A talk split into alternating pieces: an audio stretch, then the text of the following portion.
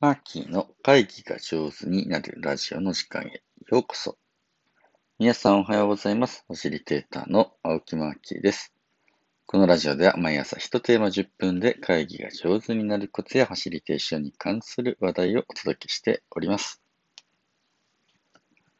はちえっ、と、今日はですね、あの本の紹介をしようと思います。あのーお盆休みで少しね、本を読む時間ができていて、えーこれ面白いなと思ってですね、えー今読んでるのはこんな本だよっていう、まあ、あの土曜日ですね、あの、ゆったりとしたというか、まったりモードの話です。えー今僕読んでるのは、飯沢幸太郎さんっていう写真評論家の方がお書きになられた写真の森のピクニックっていう本ですね。えーこれはね、91年に出されたもの、まあ、だいぶ前の本なんですけれど、うん日本や世界の様々な写真家のことをね、えー評論する写真評論家の飯沢幸太郎さんがね、お書きになられたものです。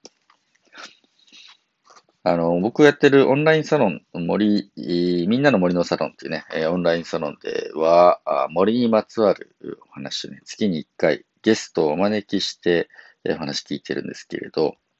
え次の次の回のゲストですかね。えで、えちょっと伊沢さんにお願いできないかなっていうことをね、考えていて、えーまあ、ゲストをお迎えするときは必ずね、その人の本一冊はね、えまあ、読むようにしております。で、それでね、読み始めたんですけど、これめちゃめちゃ面白いですね。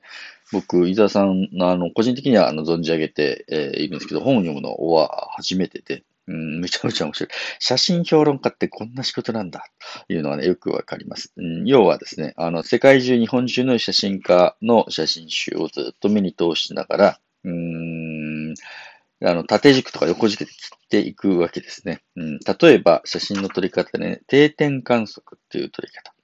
があるんですね。で、それはある場所からずっと写真をこう撮り続けるみたいな感じのえー撮り方。えこの撮り方をすると。えー例えば、作ってる途中のエッフェル塔とかね、えーを作ってる途中の写真をこうね、ある位置から撮り続けるとかですね。えーその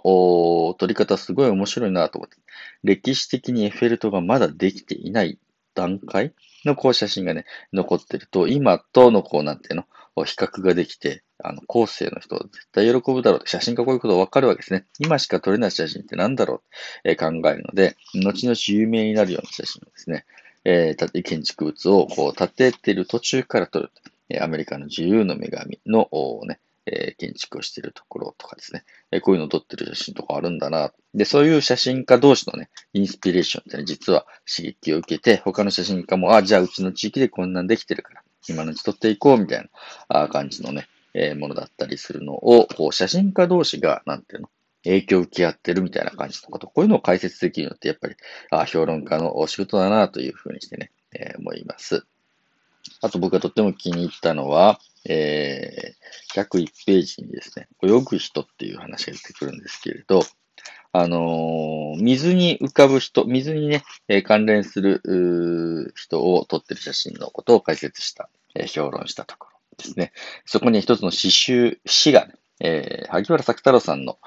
詩集、月に吠えるからですね、泳ぐ人って、いう詩がね、紹介されています。これちょっと読みますね。泳ぐ人の体は斜めに伸びる。二人の手は長く揃えて、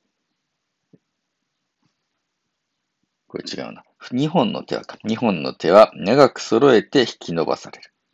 泳ぐ人の心はクラゲのように透き通る。泳ぐ人の目は釣り鐘の響きを聞きつつ、泳ぐ人の魂は水の上の月を見る。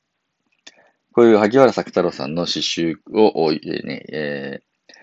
こう引用するところから始まるんですけれど、萩原作太郎さんの、うんこの泳ぐ人のイメージみたいなものを詩で書いたのを、まあ、写真だとこうだよね。えーこれはエドワード・ウエストンっていう人の浮かぶヌードっていう写真を見せながら、これってまさに萩原作太郎だよねみたいな感じで、ね、解説をしていくんですね。で、水に浮かぶと人ってのは、どんな写真になっていくのかみたいなことがね、解説されていきます。まあ、昔から水というのはですね、うん、用水、あの人間が生まれてくるところ